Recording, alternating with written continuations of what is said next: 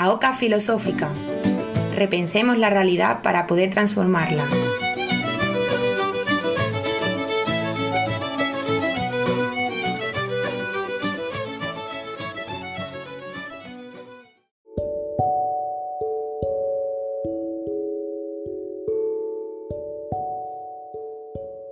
En el umbral surge un pensar que se recoge en sí mismo. Las preguntas se dibujan en el hueco de la soledad. En una temblorosa búsqueda sin tregua, no nos detenemos hasta que otro, un hermano que nos conoce bien, un amigo o un amor, viene a rescatarnos del extravío filosófico. Somos Sócrates que llegó tarde Siempre vamos con retraso en la filosofía. Igual que la tardanza socrática, la pregunta sobre la feminidad espera en el umbral. Acabará cruzando para entrar, sorprendiendo a los que están a punto de comer.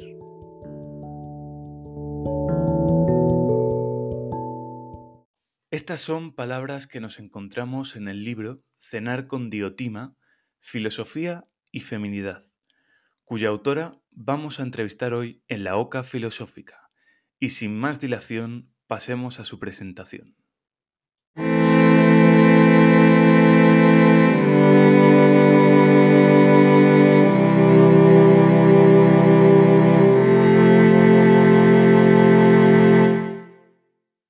Bueno, pues hoy estamos con Ana Pallés Santacana, doctora en Ciencias de la Educación por la Universidad Autónoma de Barcelona, profesora titular en la Facultad de Psicología y Ciencias de la Educación y del Deporte en Blanquerna, de la Universidad Ramón Llull, miembro del Grupo de Investigación en Pedagogía Social y Nuevas Tecnologías de la Información y la Comunicación, y además es autora de numerosos artículos sobre hermenéutica filosófica y transmisión cultural.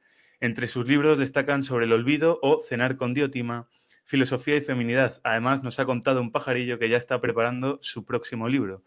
Y además de todo ello es colaboradora de las páginas de opinión de los diarios La Vanguardia y el, y el periódico. Ana, bienvenida y muchísimas gracias por participar en la OCA Filosófica. Gracias a vosotros.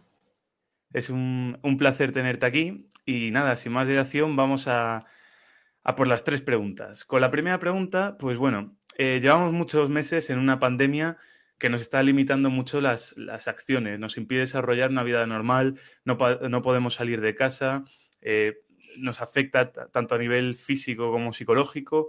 Eh, ¿Cómo cree que actuará la sociedad cuando acabe la pandemia? Es decir, ¿se producirá una explosión de hedonismo sin freno tras tantos meses de contención?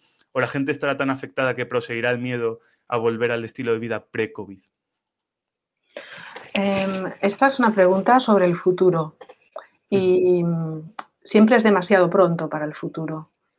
O, entonces, quizás lo que podríamos decir es que sí hay cosas que se están viendo, que va a venir una crisis económica a nivel de preguerra, una crisis económica muy dura que va a limitar eh, la vida de la gente y va a tener también efectos devastadores en la subjetividad de cada uno.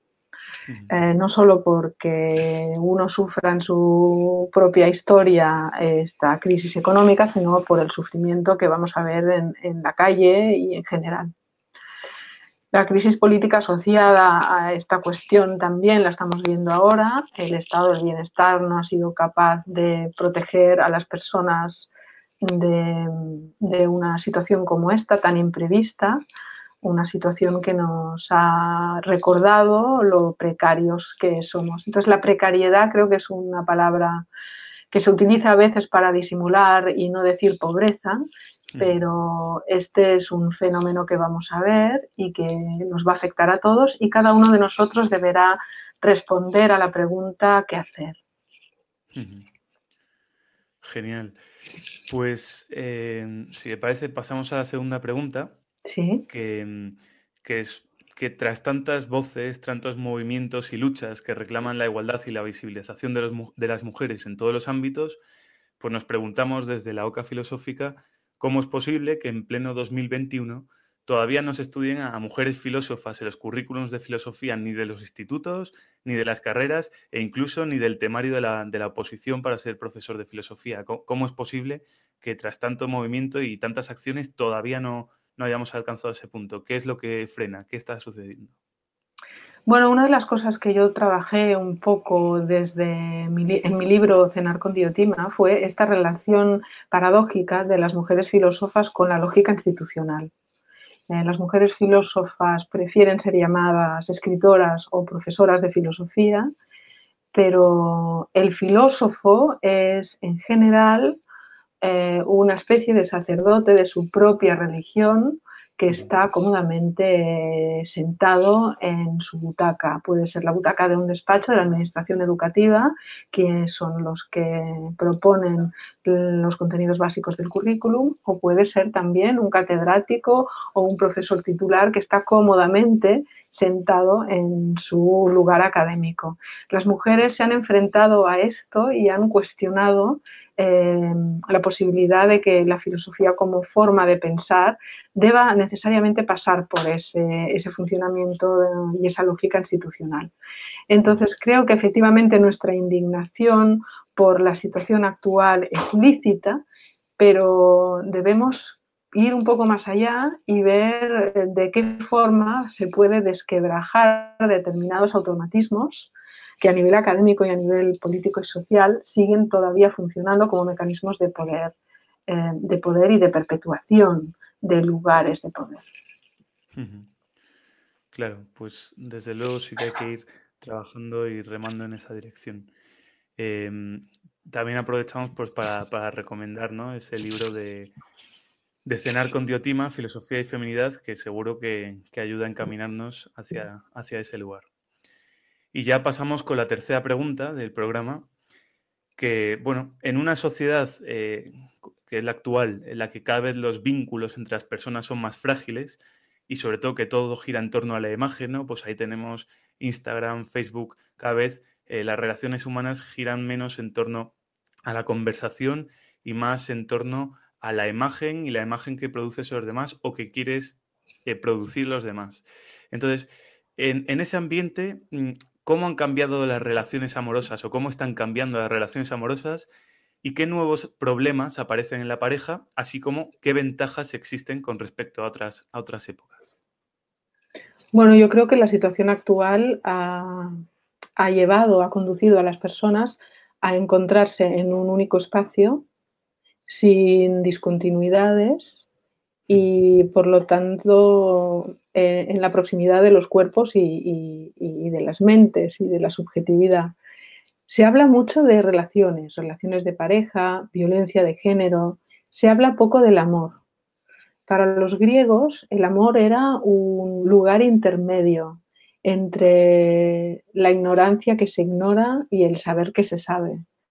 Para que el amor em, se abra como posibilidad de experiencia humana, es necesario crear este, este espacio de separación o de intermedio que no está constituido a priori y que en cierto modo hay que inventar. Pero hay que inventar sabiendo que no se conquista al 100%. En cambio, la idea que tiene la sociedad contemporánea de que el amor es una forma del objeto, que por lo tanto se puede adquirir, se puede conseguir, se puede, eh, uno se puede apropiar, es, em, es, paradójica, es problemática y no contribuye a, pensar bien que el amor siempre está por ver. Claro, fíjese que, al final, pues yo creo que es un tema eh, fundamental que deberíamos trabajar desde las filosofías, especialmente para, los jóvenes, ¿no? Para eh, nosotros que, continuamente nos inculcan ideas de un lado o de otro y, nos falta pues esa reflexión de fondo de por dónde partir el amor, ¿no? Eh, para, hacer bien las cosas, ¿no? Para no repetir errores o para no cometer errores. Claro, porque el amor es, em, es algo que falta y que salimos a buscar pero bastante perdidos. Y en el mundo contemporáneo nadie quiere perderse nada. ni tampoco perderse a sí mismo en ningún lugar, porque tenemos todo previsto y están los tutoriales que nos indican cómo hacer. Bueno, pues creo que, hay, que hay que perderse, hay que perderse para, para Bueno, pues pasamos a las dos últimas mini secciones. Ya sabes que este es un programa que intenta ser breve para que sean pues como pildoritas filosóficas que uno pueda escuchar de camino a casa, de camino al trabajo. Entonces, eh, una de las breves secciones que queremos saber es si nos podría recomendar un libro y por qué ese libro. Me gustaría recomendar el libro de Anne Carson, Eros, Dulce y Amargo, es su tesis doctoral. Ella escribió una tesis doctoral en el año 86 sobre Safo, la poetisa de la Grecia arcaica Safo.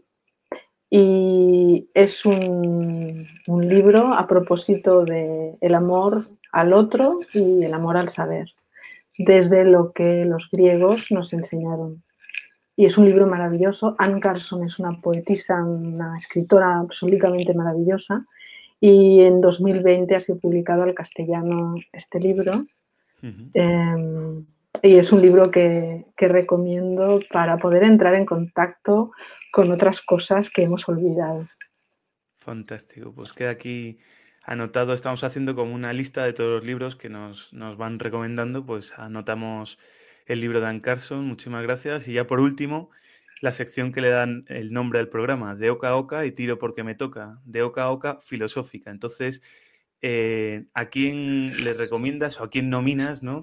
Para que venga aquí pues, a, responder a tres preguntas en un futuro podcast. ¿A qué persona querrías que, pasara por aquí?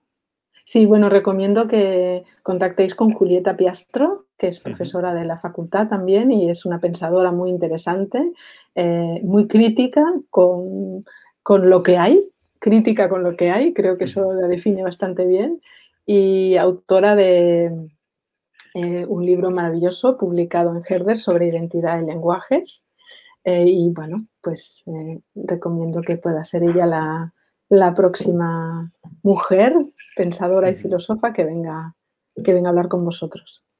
Genial, pues contactaremos, haremos la llamada de la OCA a Julieta Pastro y y muchísimas gracias por, haber venido a este programa. Ha sido un honor y un placer poder escucharte, eh, tus reflexiones y, esperemos que, algún día pues volver a entrevistarte aquí en la OCA Filosófica. Gracias de todo corazón. Gracias, José Manuel, a vosotros. Que vaya muy bien y un abrazo. Muchas gracias. Un abrazo.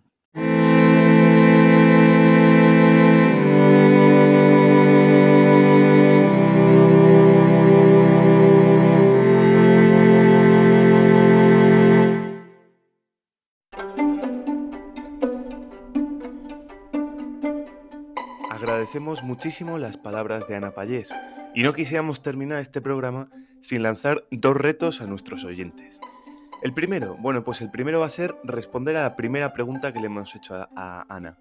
¿Qué pensáis que va a pasar eh, después de la pandemia? ¿Cómo va a actuar la sociedad?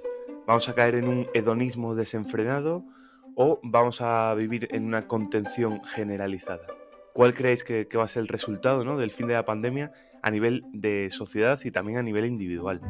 Pondremos esta pregunta en un tweet para que respondáis a modo de hilo y bueno, queden ahí todas las respuestas en nuestro Twitter.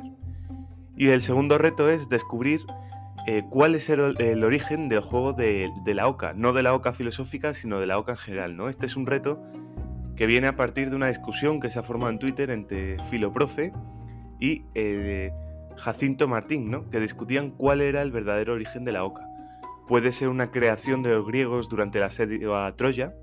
Esta teoría se basa en el disco de, de Paistos. Otros piensan que nació en Florencia con los Medici y luego se extendió por las cortes de Europa. Y una última teoría dice pues, que tiene un origen, su origen en los templarios, que se inspiraban en el Camino de Santiago a la hora de crear la oca.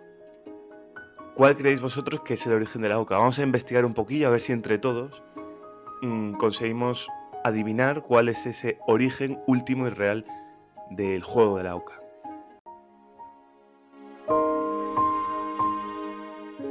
Bueno, quisiéramos recordar que la OCA filosófica ya está en varias plataformas desde las que nos podéis escuchar. Buscando la Oca Filosófica nos podréis encontrar en Spotify, en Anchor y en iVoox. Y esto ha sido todo por hoy. Podéis seguirnos en nuestro Twitter arroba la Oca Filosófica. A través de ese medio podéis enviar vuestras sugerencias o preguntas para las personas entrevistadas. Nos vemos en el siguiente programa de la Oca Filosófica.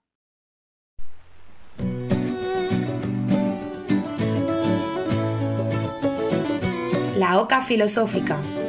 Repensemos la realidad para poder transformarla.